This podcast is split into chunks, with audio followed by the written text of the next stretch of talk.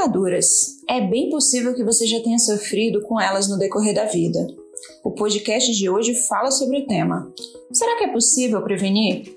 E se por acaso elas acontecerem, o que é que nós podemos fazer? Manter a calma e tentar ajudar quem precisa é o melhor caminho. Ouça o Momento de Saúde Naval com o Capitão Tenente Médico Maurício Melo, cirurgião plástico do Hospital Naval Marcílio Dias, ele dá dicas de como lidar com o problema e achar as melhores soluções. Eu sou o capitão tenente médico Maurício Melo, sou médico assistente da Clínica de Cirurgia Plástica do Hospital Naval Marcílio Dias e também sou membro associado da Sociedade Brasileira de Cirurgia Plástica. Estou hoje aqui para conversar com a família naval sobre queimaduras no momento saúde naval. Diante do novo coronavírus, o uso de álcool gel passou a ser indicado como uma forma de prevenção no entanto, é preciso tomar alguns cuidados para prevenir acidentes e evitar queimaduras. O que o senhor poderia dizer sobre isso? Há como evitar? Sim, tem como tomar algumas precauções, assim a gente consegue evitar acidentes e as queimaduras. O álcool 70% que a gente utiliza atualmente para fazer a higiene das mãos, ele é um produto inflamável tanto na sua forma líquida como em gel.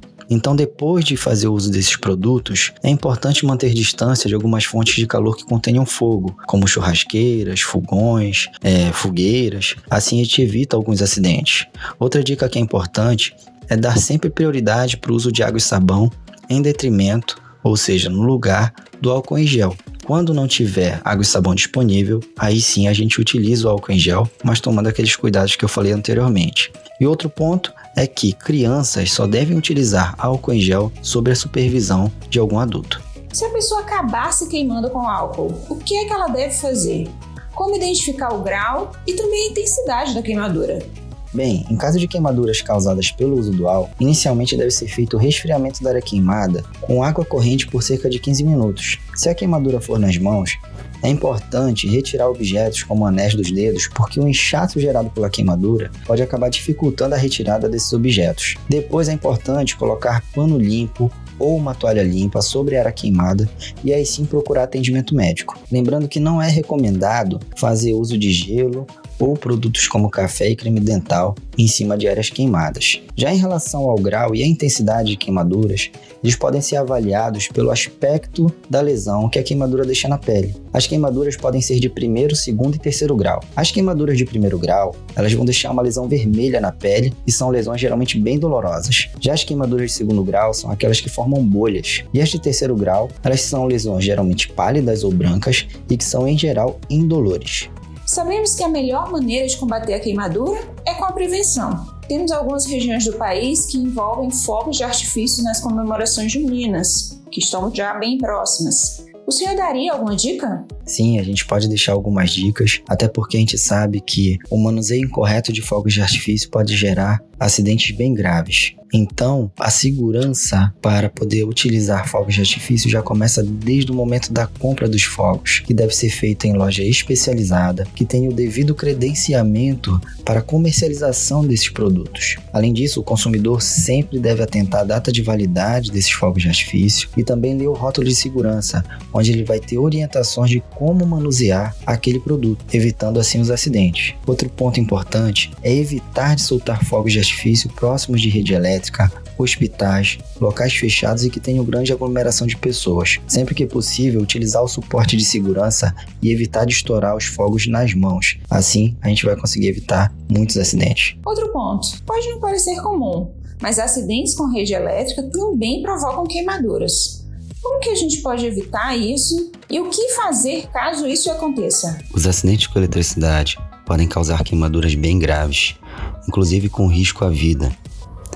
E uma forma bem simples de evitar acidentes elétricos é quando houver a necessidade de algum reparo no sistema de eletricidade, é importante contratar um profissional especializado e capacitado para trabalhar com serviços elétricos. Outra forma de evitar acidentes é evitar a sobrecarga de uma mesma tomada com o uso de vários eletrodomésticos a utilização de extensores. Outra situação que é comum atualmente é deixar os carregadores de celular conectados à fonte de energia sem estar carregando o celular. Isso também pode causar acidentes e deve ser evitado. E caso alguém presencie um acidente elétrico, ou seja, alguém tomando um choque elétrico, é importante manter a calma e de forma segura procurar desligar a fonte de energia, que pode ser em um disjuntor. Depois que a fonte de energia foi desligada, deve ser acionado o serviço médico de urgência para fazer o atendimento daquele, daquela pessoa que tomou choque, ou se ela tiver condições, pode ser encaminhada para um serviço médico de emergência para receber o atendimento. E é importante lembrar que não se deve tocar em ninguém que esteja tomando um choque elétrico na tentativa de salvar a pessoa daquela situação, porque a pessoa tentando ajudar a outra pode acabar também tomando um choque elétrico e sendo vítima daquele acidente. Obrigado, tenente, pelas orientações. O senhor quer deixar alguma mensagem para a família naval?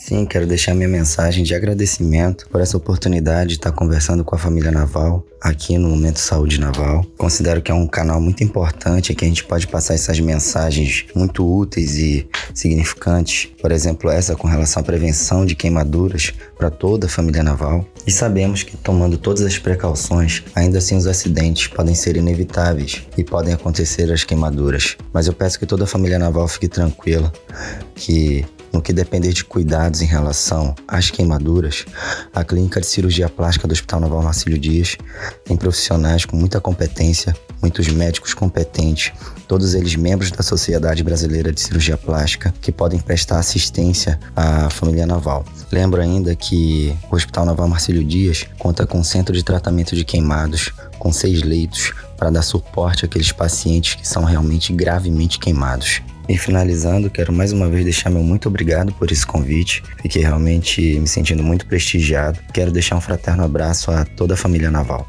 Você ouviu o Momento Saúde Naval. Gostou? Conta para nós. Acesse o site www.saudenaval.mar.mil.br e sugira novos temas. Não deixe de ouvir os próximos episódios. Até a próxima!